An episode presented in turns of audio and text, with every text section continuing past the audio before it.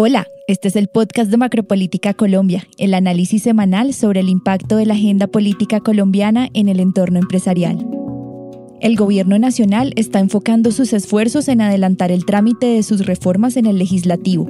¿Qué se puede esperar en la negociación de sus proyectos tras la llegada de los nuevos ministros?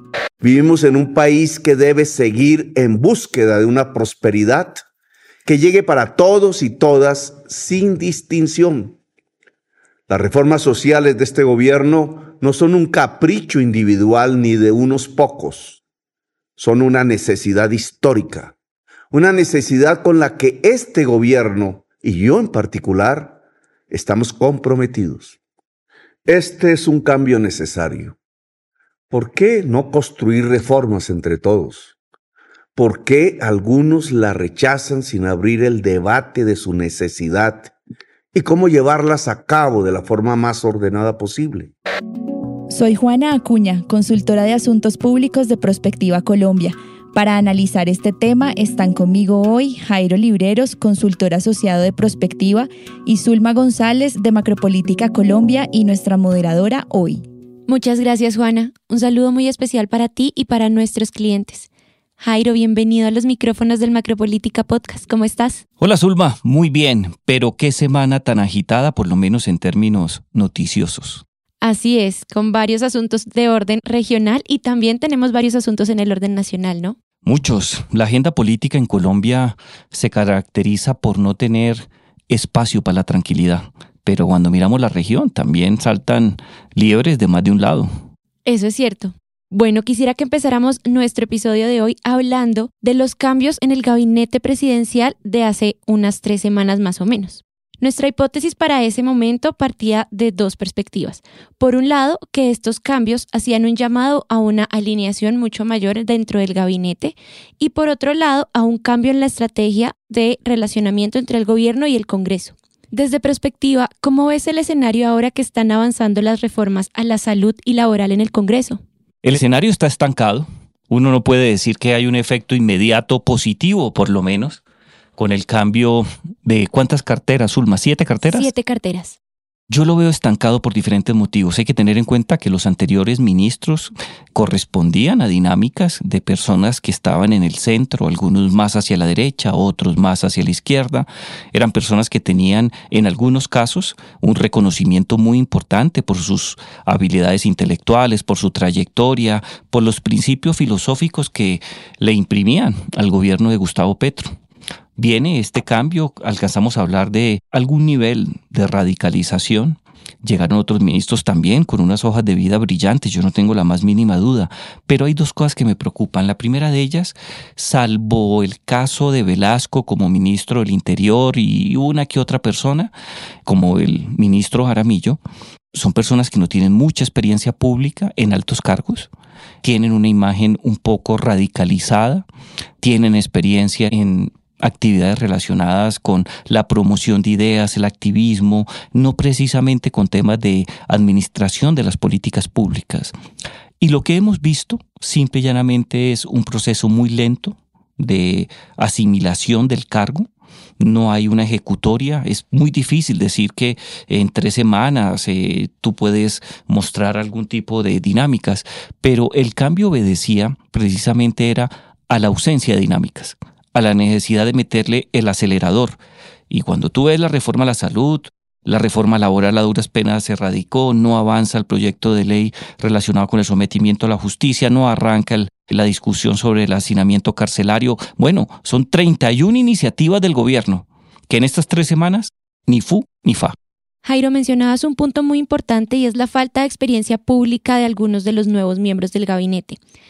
Esta falta de experiencia podría llegar a entorpecer ese nuevo proceso o nueva estrategia de negociación que tiene prevista el gobierno en el Congreso de cara a una negociación uno a uno con los parlamentarios y ya no con las cabezas de los partidos políticos? Claro que sí, fíjate. De alguna manera, Petro quería enviar dos mensajes, que tenía la capacidad de liderar el gobierno no desde el punto de vista de la legitimidad o de las instancias eminentemente políticas o institucionales, sino que existía una estrategia para mejorar la negociación, crear más consensos y que si bien nos iba a trabajar directamente con las cabezas de los partidos, lo cual de entrada es un irrespeto al régimen de bancadas, iba a hablar con uno a uno, lo que se conoció el desde el siglo pasado a la fecha como el lentejismo, la operación de lentejas. Las cosas no han salido bien. Fíjate algo. Ayer, la veedora del Partido Conservador anunció que abrió una investigación en contra del representante Quevedo, si no me falla la memoria. Y esa investigación es por cuenta de la violación del régimen de bancadas. Y ya anunció que va a ser suspendido, creo que por tres meses, de voto y de voz en el Congreso. El mensaje es claro y surge en el Partido Conservador. O respetan la ley de bancadas o esto se va a complicar. Algo similar está jugando el presidente César Gaviria con los liberales. Antier hubo una reunión con congresistas, estaban citadas 46 personas, 44 manifestaron su apoyo al presidente César Gaviria del liberalismo. Dylan Francisca Toro también está conduciendo muy bien los asuntos en el partido de la U. Yo creo que esta estrategia no está funcionando no se están creando consensos, no se están ganando los votos, se está enredando la discusión, la ley o el proyecto de ley de reforma laboral que se decía que partía de una base completamente diferente a lo que fue la reforma a la salud, es decir, consenso con el sector privado, con el sector público, con los partidos, con la academia. Nos hemos venido a enterar que no, las apreciaciones del presidente de FENALCO, del presidente de la ANDI, de algunos académicos sobre las grandes dificultades e incertidumbres que va a crear. Se van a perder muchos empleos, la dinámica comercial se va a afectar, se pone en tela de juicio el manejo o la tendencia descendiente de la inflación. Bueno, las cosas no están saliendo bien. Yo creo que Gustavo Petro tiene la capacidad de buscar nuevas herramientas para conducir las políticas públicas, pero este remesón el último, el de los siete ministros, por ahora no pinta bien.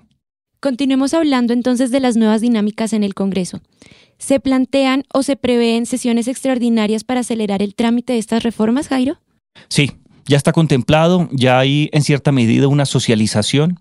Las cabezas de los partidos políticos de gobierno, independientes y de la oposición ya tienen una idea, pero también hay protestas y te voy a decir por qué. La primera sesión extraordinaria que fue en febrero de este año, entre el primero y el segundo periodo de la primera legislatura, no salió bien, y eso que estaba Roy Barreras, semejante tipo tan hábil. Roy Barreras acumula una serie de descalificaciones y de críticas, pero nadie puede ocultar que es un tipo inteligente, que saca provecho los momentos críticos, que es simpático y logró darle un dinamismo muy importante, porque sin Roy Barreras no se aprueba la ley de Escazú no se aprueba. La ley de orden público, que se conoce ahora como la ley de paz total, no sale a flote. La reforma tributaria.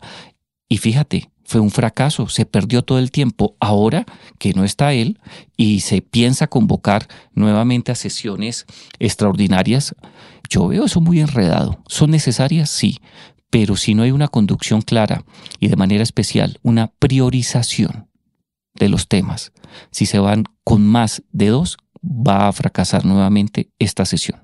Podríamos afirmar entonces que la salida del Congreso por parte de Roy Barreras representa una gran pérdida para el pacto histórico y también para el presidente Gustavo Petro. ¿Quién puede abanderar ahorita estos trámites de cara a la segunda legislatura? Zulma, yo creo que uno no puede decir que la partida de alguien bloquea un gobierno. Yo creo que todos nosotros y los colombianos día a día vemos figuras que surgen, que logran emular y en muchos casos superar la gestión de sus antecesores. Y yo creo que dentro del pacto histórico, dentro de la gran coalición de Gustavo Petro, en el Congreso de la República hay personas brillantes, destacadas. El problema es que no se ha logrado encontrar alguien que tenga las habilidades de Roy, que son las que se requieren ahora, que cree consensos, que tenga la prudencia, pero también el liderazgo. A mí me gusta mucho el ministro Velasco.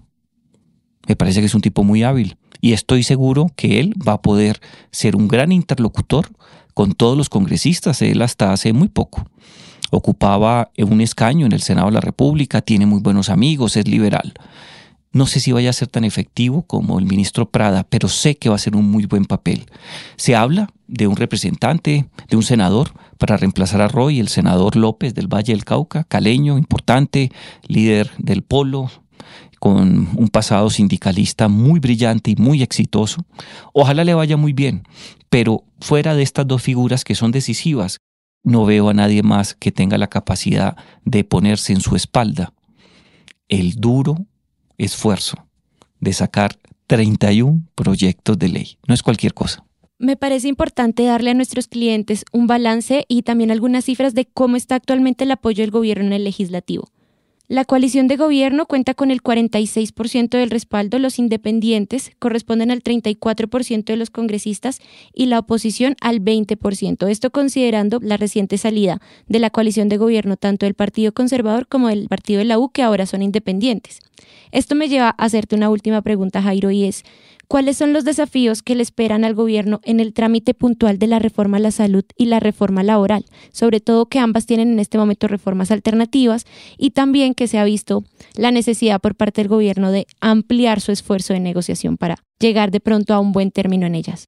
Zulma, el único desafío entendible, justificable, es la aprobación de esas dos reformas y muchas otras más, pero no hay tiempo para hacerlo, aún concesiones extraordinarias.